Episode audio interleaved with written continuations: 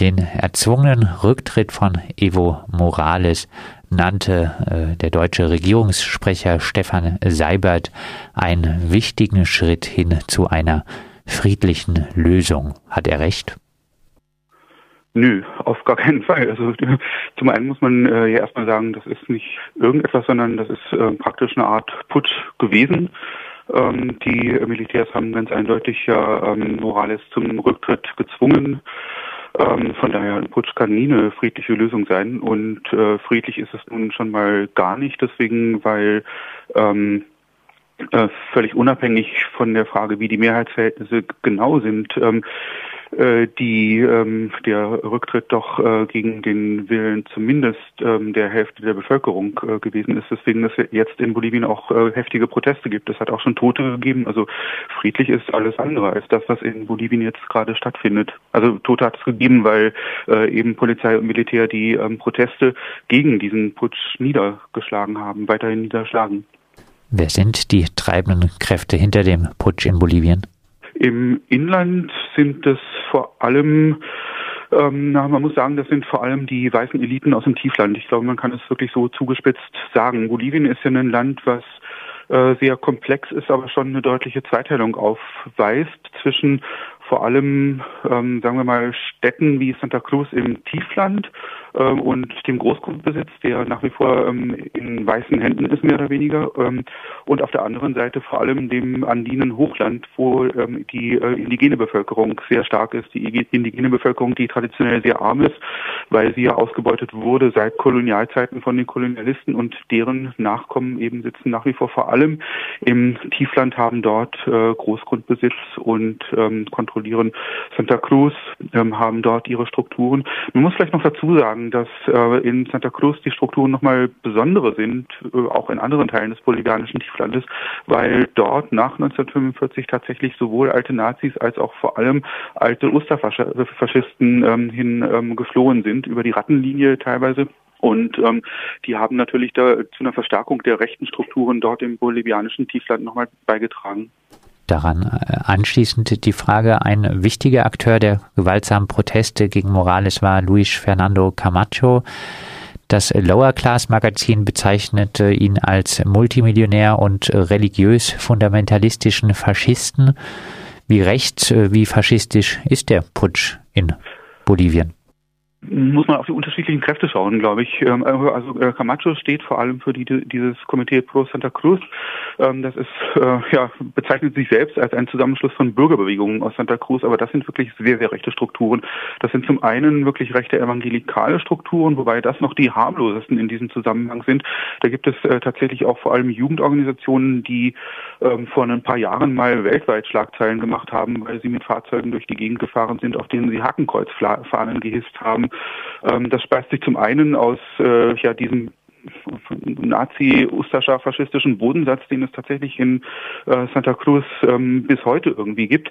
Ähm, und auf der anderen Seite sind das tatsächlich vor allem diese Jugendorganisationen, Strukturen, ähm, die man durchaus als, also wenn man rechtsextrem sagt, ist man ganz auf, auf, auf der sicheren Seite.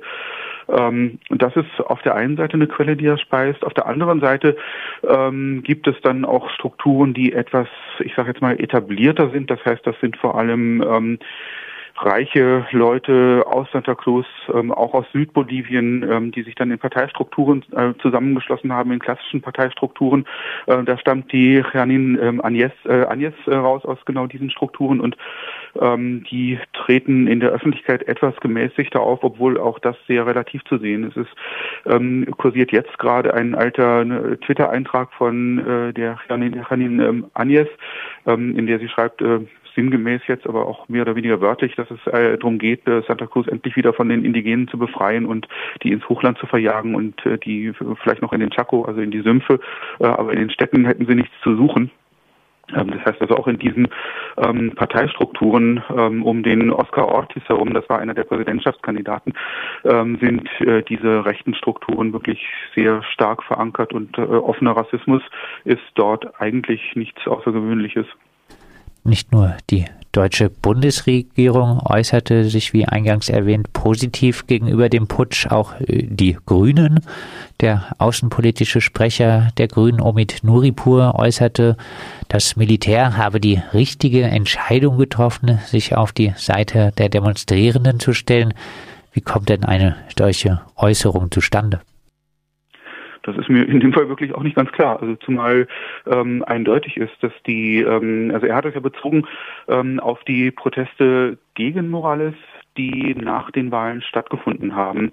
Wenn man sich den Ablauf mal genau anschaut, dann muss man feststellen, es gab Vorwürfe wegen Wahlunregelmäßigkeiten. Ähm, es gab Untersuchungen. Es hat dann letztlich auch ähm, ja die OAS, die Organisation amerikanischer Staaten, ähm, das ähm, Ding, äh, also die Wahlen untersucht. Sie hat ähm, bis heute keine wirklich äh, äh, Fälschungen in großem Stil ähm, nachweisen können. Ähm, das kann man äh, dem Bericht von ihr entnehmen. Da sind äh, tatsächlich kleinere Wahlfälschungen nachgewiesen, aber das betrifft ähm, jemand von Amerika 21 hat das mal ausgerechnet. Ich glaube 0,2 Prozent ähm, der gesamten Wahlunterlagen. Das ist natürlich nicht schön. Man braucht das überhaupt nicht beschönigen, aber ähm, deswegen jetzt einen Putsch zu rechtfertigen, das ist halte ich nun wirklich für haarsträubend. Man kann vielleicht eine andere Sache noch anfügen. Ähm, also es ist tatsächlich so, Morales hatte ja immer gewaltige Mehrheiten bei Wahlen, also um die 60 Prozent oder sogar mehr als 60 Prozent hatte er bei Wahlen und das ist diesmal tatsächlich weniger gewesen. Und ähm, der Ursprung oder die, die Ursache dafür ist, ähm, es gibt sicherlich viele oder verschiedene Ursachen dafür, aber eine zentrale Ursache ist, dass er ein bisschen seine Verankerung äh, in den Basisbewegungen, teilweise auch in den indigenen Basisbewegungen verloren hat. Und das liegt, wenn man so will, daran, dass er doch in den letzten Jahren stärker als zuvor auf die Ausbeutung von Rohstoffen gesetzt hat, zum Beispiel Lithium. Und äh, die Ausbeutung von Rohstoffen ist immer etwas, wenn man das vorantreibt, äh, dann gerät man in Konflikt mit Basisbewegungen. Das ist eine hässliche Sache. Man kann sich da lang drüber streiten. Und wenn man jetzt dem Ominuripur gut will, dann könnte man sagen, er bezieht sich darauf, dass ähm, Morales halt bei Teilen der Basisbewegungen sich damit Ärger eingehandelt hat. Und ähm, aber nun, das ist nun bei Teilen der Basisbewegungen gewesen und auch damit einen Putsch zu rechtfertigen, ist nun wirklich eine haarsträubende Sache. Also ich weiß nicht, wie die Grünen sowas in ihrer äh, Fraktion tolerieren können. Das ist mir nun Rätsel. Den Lithiumabbau äh, vorantreiben. Das wollte auch ein deutsches Unternehmen. Morales hat äh, aber äh, dann aufgrund äh, der Proteste, aber erst relativ kurz vor der Wahl, äh, die Genehmigung äh, des Abbaus zurückgezogen. Das wäre ein Interesse. Gibt es weitere Interesse aus Deutschland, die äh, vielleicht die Reaktion aus äh, der Bundespolitik erklären könnten? Ähm, ich würde denken, dass es sogar eher eine generelle Reaktion ist. Also ähm, Bolivien ist eigentlich ein Land, in dem Deutschland nicht die riesigen Interessen hat. Ähm, also materiell gesehen, was heißt Deutschland? Also die, die deutschen Eliten, die, die, die Bundesregierung, der deutsche Staat. Ähm, Bolivien ist ein Land, das schon immer Rohstoffe hatte. Also Erdgas zum Beispiel wird schon lange dort gefördert. Es gab auch schon lange Konflikte um die Verstaatlichung von Erdgas, also auch internationale Erdgasunternehmen in Bolivien. Ähm, die ähm, Sache mit äh, dem Lithiumabbau, ähm, denke ich, ähm, ist auch nur ein Teilaspekt. Denn im Prinzip hatte ja ein deutsches Unternehmen da die Rechte zum Abbau ähm, des Lithiums erhalten. Und das ist ein Fall, ähm, dass Morales das dann kurzfristig zurückgezogen hat nach Protesten im Zuge der Aufwallung nach den Wahlen.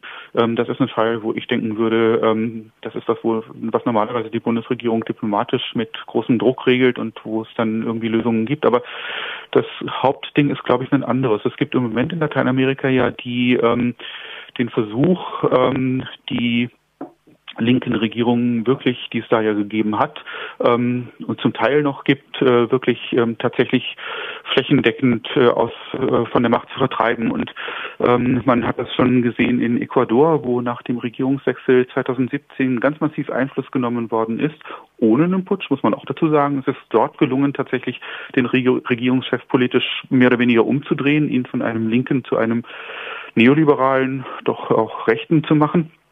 Äh, mit massivem auswärtigem Einfluss und Ähm, diese Versuche werden ganz stark von der Trump-Administration vorangetrieben und äh, die Bundesregierung unterstützt das. Man kann das daran sehen, dass äh, die Bundesregierung den Kurswechsel des Regierungschefs in Ecuador ähm, doch wirklich auch sehr zufrieden, fast begeistert unterstützt. Man kann das daran sehen, dass die Bundesregierung auch den Putsch in Venezuela, den Putschversuch in Venezuela mit unterstützt hat, der bislang gescheitert ist. Ähm, aber diesen Versuch, da wirklich alles zurückzudrehen in Lateinamerika ähm, und da einen flächendeckenden neoliberal rechtsregierenden Subkontinent hinzukriegen, an diesem Versuch beteiligt sich auch die Bundesregierung. Und ich würde eigentlich die Sache in Bolivien in diesen Kontext stellen. Das scheitert auch. Also es gibt äh, jetzt in, ähm, es gab ähm, bei den Wahlen in Argentinien so einen linkssozialdemokratischen Wahlerfolg und dasselbe auch in Mexiko. Das heißt also, das ist jetzt keine Erfolgswelle, die da aus Sicht der Rechten ähm, in Lateinamerika schwappt, aber ähm, es ist so ein, ja, ein wichtiger Aspekt, denke ich. Und die von dir angesprochene Strategie auch der Bundesregierung führt dann auch dazu, dass äh, sie sich in Chile äh, ganz anders positioniert, nämlich äh, gegen die äh, regierungskritischen sozialen Proteste. Dort stützt die Bundesregierung ja. eher die Regierung. Ja, genau, genau. Da ist die Sache ja anders. Das Land wird seit eh und je neoliberal regiert und im Moment ist da wirklich eine hart rechte Regierung an der Macht. Es gibt die Proteste dagegen, die sich gegen diese Elitenregierung richten. Ähm, das muss man auch dazu sagen. Es sind in der, vor allem auch in Venezuela sind es äh, ganz oft wirklich die nicht nur die alten Eliten, sondern auch alte weiße Eliten, wie in Bolivien eben, die ähm, gegen ähm, oft indigen getragene Strukturen kämpfen. Und äh, naja, äh, äh Chile fällt eben auch in diese Kategorie und deswegen äh, unterstützt die Bundesregierung dort auch die Elitenregierung, obwohl die wirklich die äh, Demonstrationen teilweise ähm, zusammenschießen lässt. Also es hat inzwischen über 20 Tote gegeben, mindestens fünf äh, gehen offiziell auf das äh, Konto von Polizei und Militär. Aber die Bundesregierung stellt sich da einfach genau wie in Bolivien äh, und in äh, Venezuela auf die Seite der alten Eliten, mit dem Unterschied, dass die alten Eliten in Chile an der Macht sind, in Bolivien sich jetzt an die Macht geputscht haben und sich in Venezuela weiter an die Macht putschen wollen. Gibt das wären, glaube ich, die Konfliktlinien. Gibt es denn äh, Verbindungen aus Deutschland zu den Putschisten in äh, Bolivien?